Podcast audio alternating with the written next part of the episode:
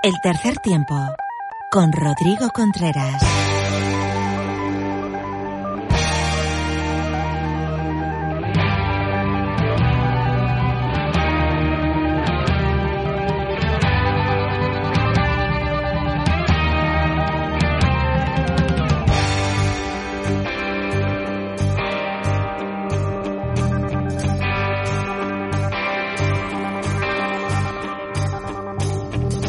Los bares, los cruceros, la boca agridulce. Bueno, pues para este contenido extra del tercer tiempo nos vamos hasta tierras eh, pucelanas. Allí ha nacido un libro, un libro que merece la pena tenerlo, palparlo, disfrutarlo, leerlo y saborearlo, hoja a hoja, fotografía a fotografía, momento a momento. Su autor es Juan Carlos Rodríguez, uno de los grandes fotógrafos que tenemos en nuestro rugby y al que hoy tenemos al otro lado en este capítulo extra del tercer tiempo. Hola Juan Carlos, ¿qué tal? ¿Cómo estás?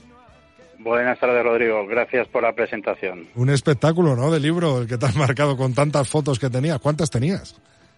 Hombre, material tengo, ¿eh? porque guardadas de rugby solamente unas 130.000 que he hecho a lo largo de 14 años. Entonces, mm, bueno, Sí, material tenía donde elegir, la verdad. 130.000 y al final ¿cuántas han salido en el libro de esas 130.000?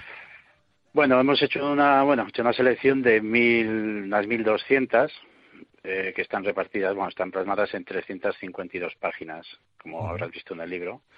Y bueno, la verdad es que son muy poquitas, pero bueno, se ha intentado hacer una selección que reflejara lo que es la, la esencia del libro, que es, eh, bueno, pues un periodo de 10 años, y el crecimiento que ha tenido el club, donde creo que estuviera reflejado sobre todo pues la masa social, jugadores, lo, lo que lo que compone un club en sí.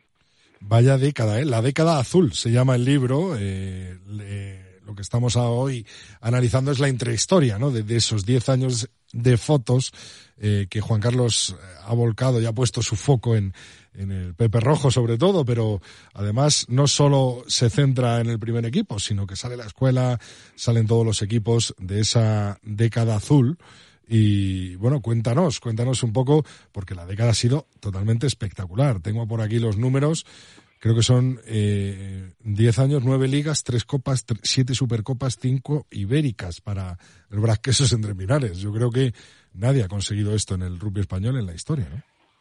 Bueno, también tenemos mm, a nivel de títulos todo lo que se ha generado en cantera, algún ascenso a DHB, etcétera, pero en sí el libro no trata de los títulos que están ahí y que por supuesto tenemos que presumir de ellos porque bueno, es una gesta difícil de superar, pero bueno, está más enfocado a lo que es el día a día o el fin de semana del club, ¿sabes?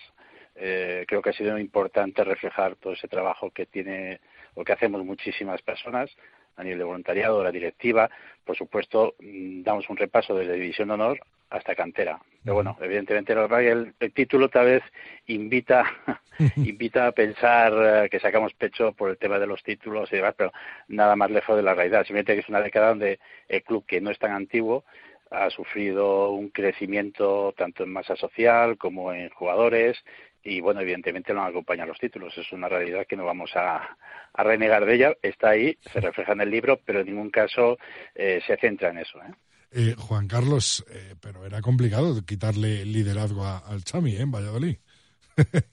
Bueno, eso es una realidad. Sí, eso sí, evidentemente cuando nosotros veníamos de abajo, el equipo de referencia era el Chami, los grandes vecinos, sabes que, sabes que tenemos esta rivalidad eh, sana lo que es dentro del rugby, pero evidentemente sí ha costado y bueno, eh, yo creo que es eh, esa motivación que te supone tener a alguien por delante, intentar alcanzarlo, incluso pasarlo por la derecha, ¿no? Que no ha sido el caso, pero bueno, evidentemente el Chami ahí iba a seguir estando, nosotros también, por supuesto, pero la verdad es que mm, posiblemente es una opinión muy personal.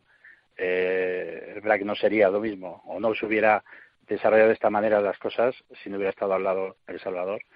Y diría que El Salvador tampoco, en ciertos momentos, hubiera mantenido el ritmo, como lo ha mantenido espectacularmente, si no hubiéramos estado nosotros al lado, ¿no?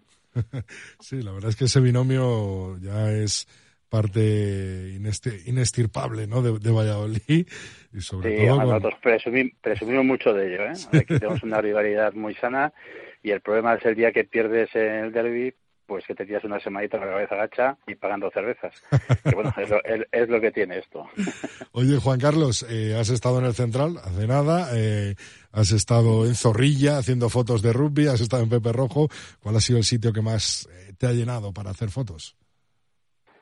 A Zorrilla, por la falta de costumbre que tenemos en este deporte, ¿no? Porque es muy difícil aglutinar tanta gente. Fue algo especial en sí.